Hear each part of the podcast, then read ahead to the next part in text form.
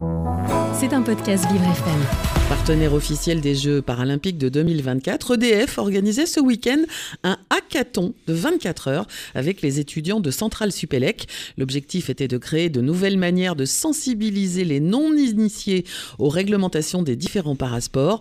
Fabien Muller s'est rendu à cet événement qui a semblé être une réussite. Bonjour Fabien. Bonjour Dominique. Alors qu'ils finalisaient leur projet, je suis allé déranger un groupe souhaitant développer une appli pour faire connaître la classification du rugby fauteuil, une dimension du sport qu'ils découvriraient eux-mêmes. Sur le handi rugby, ben, on, avait fait, euh, euh, des, événements sportifs où on avait fait une simulation de handi rugby. Du coup, on s'était un peu euh, initié à ces règles-là, donc on avait une grosse notion. on savait jouer, mais après on n'était pas du tout rentré dans les, toutes les histoires des classifications et tout l'enjeu tactique du nombre de points à ne pas dépasser selon le handicap. Et du coup, c'était un point que, bah, qui nous a un peu étonné au tout début quand on a discuté avec Hugo, donc l'intervenant d'EDF, et un point qu'on a voulu donc développer pour notre solution ensuite.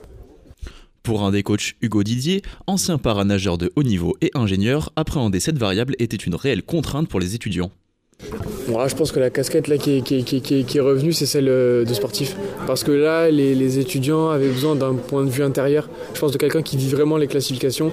Donc euh, je me suis vraiment placé en tant que sportif, euh, en tant que sportif en situation de handicap, ici en l'occurrence pour répondre à toutes leurs questions. L'aspect classification, vraiment pourquoi il existe plusieurs types de handicap dans une même classification.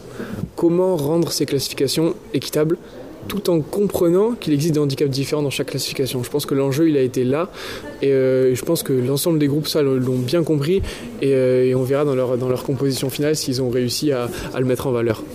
Mais l'engagement des étudiants a été tel que les projets ont porté leurs fruits et surpris les encadrants, comme Sami El Ghedari, un cadre important de la Fédération française de handisport. Euh, étonné, oui, euh, je dois le reconnaître. Euh, on ne sait jamais à quoi s'attendre quand on, quand on lance un hackathon, qui plus est sur la thématique de la classification qui est assez éloignée bah, du grand public et encore plus des étudiants de Centrale Supélec. Et voir 50 étudiants qui, qui, viennent passer 24 heures sur cette thématique, qui viennent se challenger et, venir tenter d'apporter des solutions applicatives opérationnelles dans un délai assez court, bah, c'est toujours impressionnant. Je crois qu'on peut dire qu'ils partaient quand même pas loin du niveau zéro. Il y en a qui en avaient entendu parler, il y en a qui vous voyez ça de très loin, mais quand je dis de très loin, euh, c'était pour pas dire qu'ils n'avaient jamais entendu parler et qu'ils ne maîtrisaient pas. Non, leurs solutions sont plus qu'intéressantes. Elles sont plus qu'intéressantes à plusieurs niveaux. C'est que déjà, elles sont euh, très complémentaires. C'est-à-dire qu'on n'a pas une addition de mêmes solutions qui sont répétées encore et encore, alors qu'on a 50 étudiants qui viennent de la même filière. On a vraiment des solutions applicatives qui sont très diverses, euh, du low-tech au, gaming, en passant par de la borne applicative. Donc, on est vraiment sur, sur des sujets 360 autour de la thématique de la classification. Et je crois que c'est ça la c'est que ça vient nous, bouleverser, nous bousculer et nous dire ouais, il y a peut-être des choses à creuser et surtout, ils ont déjà imaginé le déploiement. Mais euh, le, fait de leur permettre de se poser des questions sur cette thématique qu'ils ne connaissent pas, c'est un regard vierge, c'est un regard neuf avec des compétences qui sont parfois très éloignées du sport. Donc c'est intéressant. Ce groupe, par exemple, a proposé une solution étonnante qui rappellera des souvenirs à certains.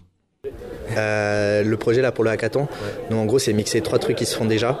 Euh, la plateforme JO 2024, JO Jeux paralympiques, le concept de mon petit prono, on peut parier sur euh, les sportifs, et le concept de carte Panini. Donc le but c'est de faire un truc collector, donc, mais de le pimper, voilà, pas les cartes collector de 2002 quoi et euh, donc avoir toutes les stats sur les, euh, sur, les, sur les athlètes et pas de faire de distinction entre athlète olympique ou athlète paralympique. C'est les mêmes informations, sauf que bah, voilà, bah, un judoka, euh, on va dire valide, va avoir une catégorie de poids, on a besoin d'explications.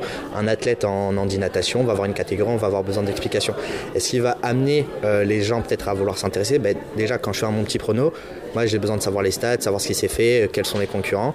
Et en fait, voilà, on a une case concurrent, on peut s'informer sur, le, sur donc par exemple pour un athlète paralympique, les autres handicaps des des, autres concurrents et en fait comprendre à la fin que euh, l'épreuve euh, garantit une certaine équité.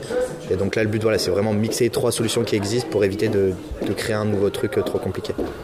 Le discours est rodé, ils vont pouvoir se présenter au jury avec seulement 3 minutes et pas une seconde de plus pour les convaincre que leur projet est le meilleur.